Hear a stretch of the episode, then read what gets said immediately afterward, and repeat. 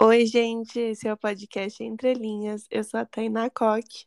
Eu sou a Natália Morim e hoje é dia da gente comentar sobre o livro escolhido do nosso Clube do Livro, que é o Torturado, do autor Itamar Vieira Júnior, que conta a história de duas irmãs, a Bibiana e a Belonísia. Elas vivem num sertão baiano que, logo na infância, são marcadas por um acidente que muda a vida das duas para sempre. É, a gente vai começar sem spoiler, para quem não leu poder ouvir. Uh, o livro se passa em um passado não tão distante, onde, apesar da escravidão ter sido abolida, pretos ainda passavam por situações de fome e trabalho sem pagamentos, onde precisavam trabalhar dia e noite embaixo de sol, embaixo de chuva, para eles poderem ter um pequeno pedaço de terra onde eles podiam plantar e podiam é, construir casas de barro. Não podia ser de alvenaria para não marcar as terras das fazendas onde eles moravam. Nossa, isso é muito desesperador.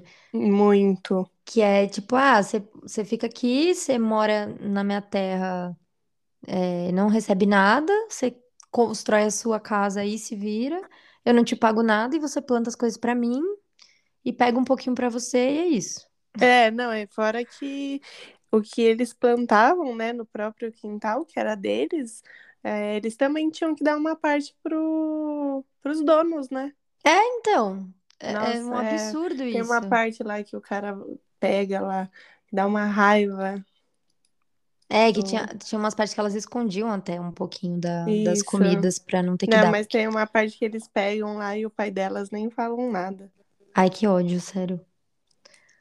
É, mas enfim, a Bibiana e a Belonísia fazem parte de uma família que vive na fazenda Água Negra, que tem seu nome inspirado no rio escuro que cruza as terras, perto da Chapada Diamantina, na Bahia. Apesar do livro ser fictício, né, o local é real, e eu acredito que as histórias foram inspiradas em famílias que viveram ali. É, no livro, as famílias fazem parte da religião de matriz africana, que é o Jaré, e ele é muito presente na vida de todo mundo que habita o lugar. Eles fazem festas, né? Tem os encantados. E, inclusive, lendo uma resenha, eu vi que essa religião só ocorre lá na Chapada Diamantina mesmo, que eu achei muito legal o autor colocar esses pequenos detalhes no, no livro. Não, eu só, eu só vi que era Jaré, tipo agora, porque eu achei o tempo inteiro que era Umbanda. É, eu também achei, mas na verdade, eu, pelo que eu vi, é meio que uma mistura uh, de algumas coisas do catolicismo, outras do Umbanda. É, porque tava estranho, né? A gente até tava comentando algumas coisas. Sim. Eu vi algumas coisas da Umbanda, mas eu ficava, ué, mas isso aqui, não sei. Eu não tava É. tent... Eu tava assim, meio, ué, parece Umbanda, mas não sei. É, então, eu só eu também, eu só soube porque eu fui dar uma olhada em umas resenhas, que eu acho legal, né, pra gente saber Uhum. é, coisas que a gente não entendeu bem. E aí eu vi que era o nome da religião era Jaré. Ah, depois eu vou pesquisar mais a fundo, assim, porque eu achei muito legal. Pesquisa. Eu E gosto de o- Umbanda bastante também. Eu também gosto, eu gosto de aprender sobre outras religiões. Também gosto. E a história também fala sobre política, sobre a discriminação e o preconceito que existia é, mais ainda, né, naquela época. Ai, deixa um pouco revoltada, já vou avisar. Ah, é óbvio, né? Ah, é. Não, é muito revoltante. As condições, assim, que o povo vivia era absurda. Mas eu acho que existe isso até hoje. Ah, com certeza, em partes mais simples, né? é, bem no interior, com certeza deve existir. Bom, então, sem spoiler, é basicamente sobre isso que o livro fala. Então, agora a gente vai para a parte com spoiler.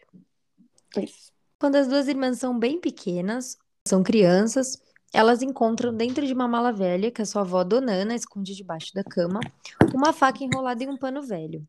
A curiosidade das duas faz com que elas coloquem a faca na boca. Gente, é uma coisa muito de criança isso, né? Nossa, muito, mas Ai, eu deixa eu ver que gosto tem isso aqui. Mas eu fiquei, meu Deus, que agonia.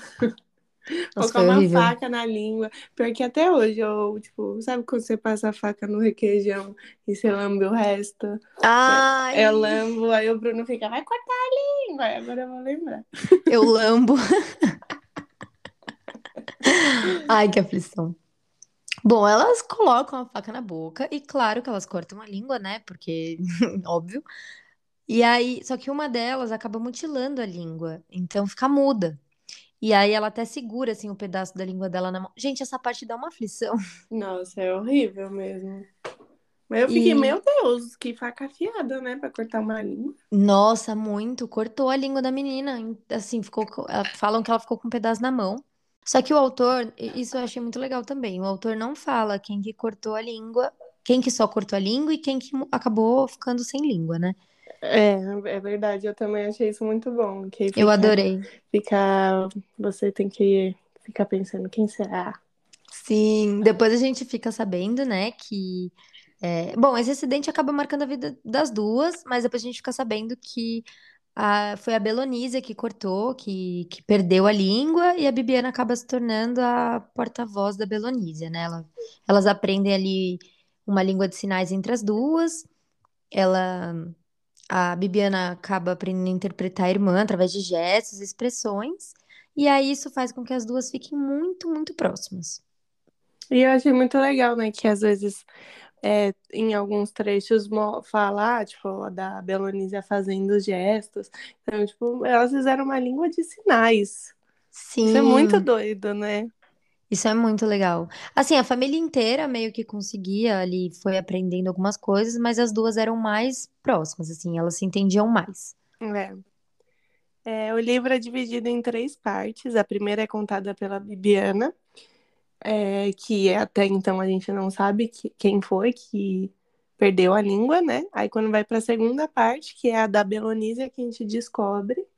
E a terceira é que começa a ser contada pela Santa Rita Pescadeira, que é uma das encantadas, né? Que eles chamam assim. É, da parte da religião que a gente falou. Isso. E o que mostra que o autor ele quis deixar apenas personagens femininas e fortes como narradoras das suas próprias histórias, que eu achei muito legal isso também. Eu também.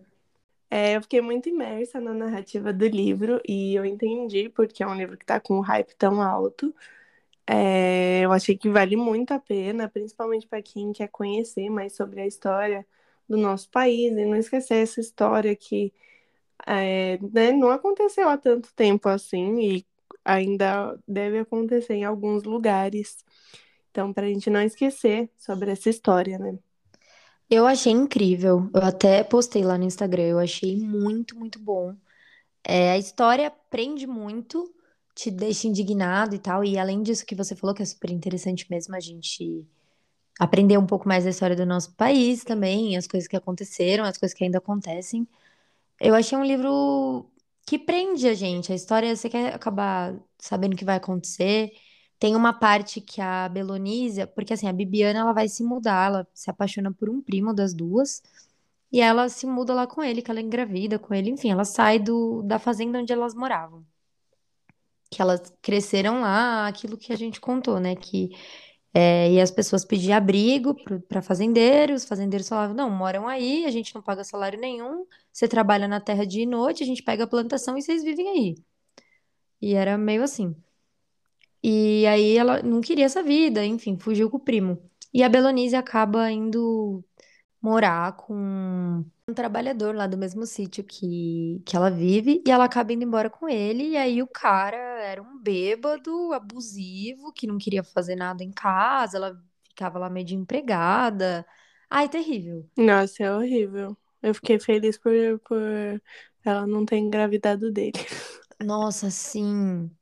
Nossa, esse cara era péssimo. Ele até acaba morrendo, né? Mas Foi E aí tem feito. uma, tem, e aí tem uma vizinha também que sofria super abuso do, do marido. Esse batia. A Belonísia não- ainda não foi abuso físico, né? É. A, qual que era o nome dela? Era Maria Cabocla? Isso, isso? Maria Cabocla, era isso. Ela apanhava do marido, então ela ia lá é, pedir ajuda pra Belonísia. A Belonísia até levou a faca da avó lá pra, pra resolver lá um problema dela. Sei lá, quem ela ia matar o marido dela, sei lá. Mas ela ameaçou ele. Sim, eu achei incrível aquela parte. É, eu também. Eu achei muito girl power. Ah, sai fora, seu embuste. Não vai ficar montado aqui, não. Mas ela foi muito corajosa, porque podia, né, ter Sim, se, se até ferrado. mesmo com- contra o, o marido dela, né? O cara que ela ficou. Uhum. É, ela era muito corajosa, porque ela falava que, tipo, ele chegou a ameaçar ela e ela ficava assim, tipo, olhando pra cara dele. É, você vai. você- é que ele levantou a mão, né? É, Ela fala, você, vai baixar essa mão aonde, meu filho? é, e eu achei muito boa essa parte, né, dessa coragem que ela teve, porque, nossa, ainda mais por ser uma pessoa sem voz, né? Literalmente, literalmente. É, então, dessa vez, literalmente, mulher já não tinha muita voz, ela É, literalmente não tinha nenhuma. E não fala o ano, que elas vivem mais, dá pra. E você vê que não tem muita escolha, assim, não é igual hoje, que tipo, ah, se um namorado levantar a mão, se o namorado levantar a voz, a gente simplesmente faz adeus. Mas sim, naquela na- época não tinha o que fazer, né? nem naquelas condições delas, ela ia falar o quê? É, Ah, não tem muito o que fazer, assim, você tinha que resolver ali na, na hora e na casa. mas ainda assim, eu acho que era, eles eram muito unidos, tanto que o pai dela começa a se preocupar, né, com ela. Ah, sim, ele quer que ela volte, É, né? e aí ela, ela até fala, não, não vou deixar minha casa, né? E eu achei isso ótimo, né? Porque se fosse eu, eu ia deixar minha casa.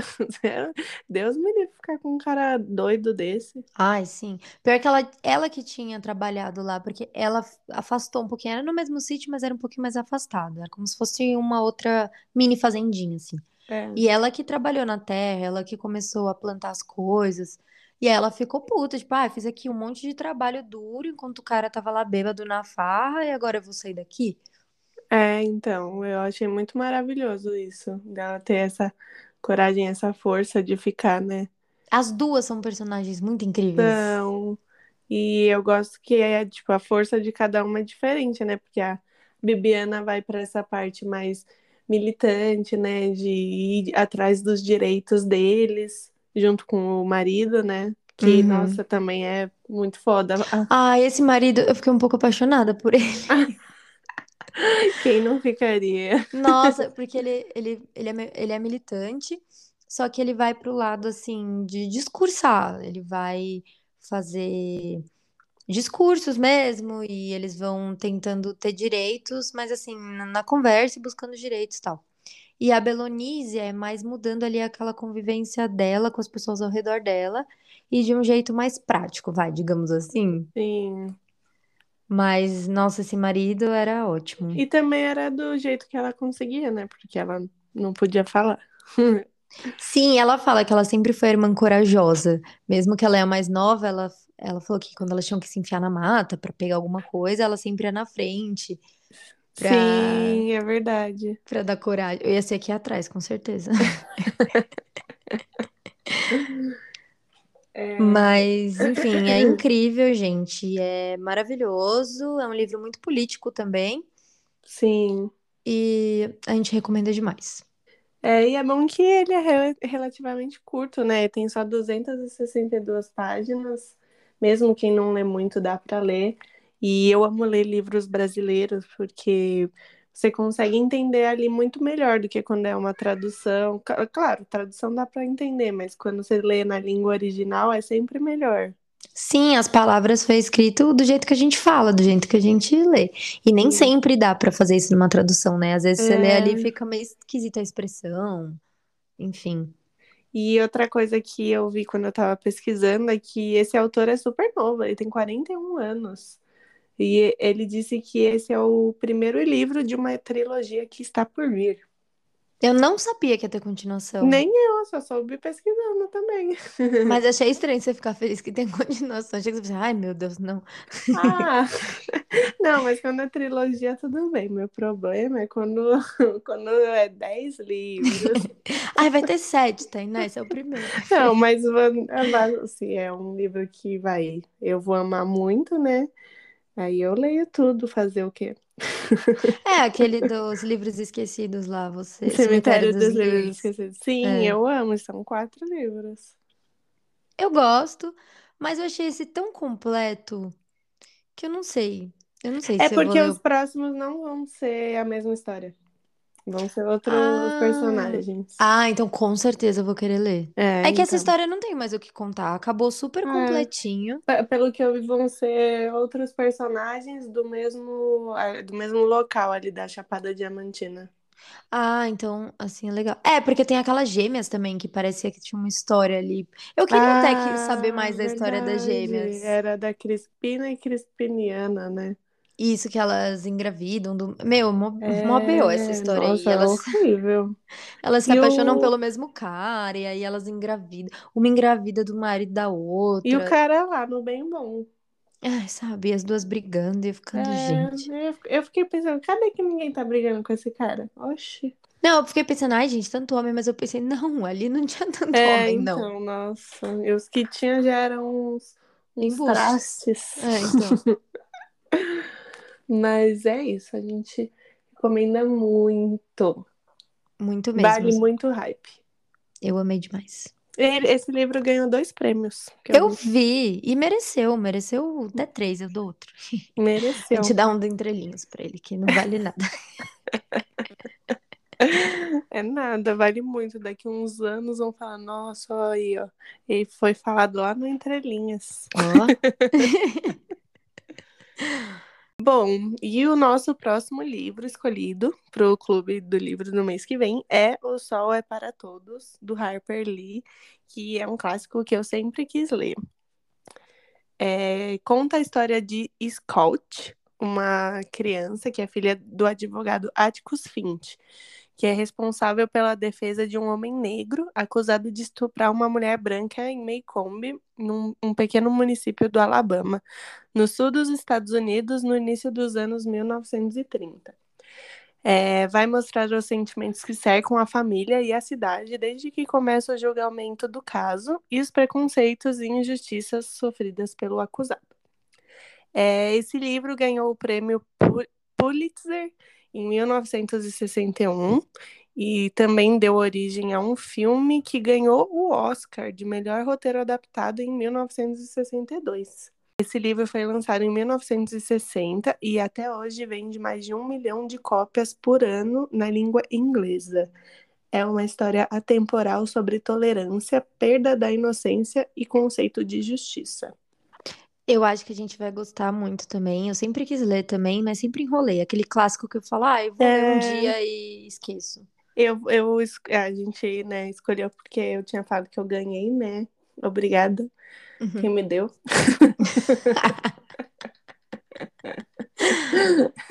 Você está contribuindo para o conteúdo do Entre Linhas. É, Obrigada aos envolvidos. Ah, Mas e, e eu nem sabia direito sobre o que era. Porque eu sou dessas. Às vezes eu não, não leio a sinopse. Eu quero que seja uma surpresa. Eu gosto de ler sendo total surpresa também. Acho experiência, uma experiência legal. É, então. É, mas na verdade eu, eu já devo ter lido essa sinopse faz muito tempo. E eu sabia que tinha ganhado o prêmio e tal. E também, de novo, né, sobre preconceitos, essas coisas. Achei legal. Legal a gente ler esse livro, porque é um clássico, muita gente leu também. Sim, e quem não leu e queria ler, agora lê com a gente. Isso, pra gente comentar depois. Isso. Então é isso, gente. Espero que vocês tenham gostado do episódio. Nos É. sigam lá no Instagram, no TikTok, em todas as redes sociais, é Entrelinhas Podcast. A gente deu uma sumidinha, porque fim de ano tava muito corrido pras duas. Sim, Tava difícil. Ainda tá, na verdade. mas ano que vem vai, vai tudo melhorar. Muito conteúdo legal a gente vai por lá. Isso, a gente vai voltar a postar todo dia. No que vem vai estar tudo certinho de novo. Sim, então aproveitem e mandem lá o que vocês querem é que a gente grave, que a gente leia. Isso, manda lá que a gente faz episódios do que vocês querem ver aqui. Então é isso. Um beijo, até o próximo episódio. Um beijo!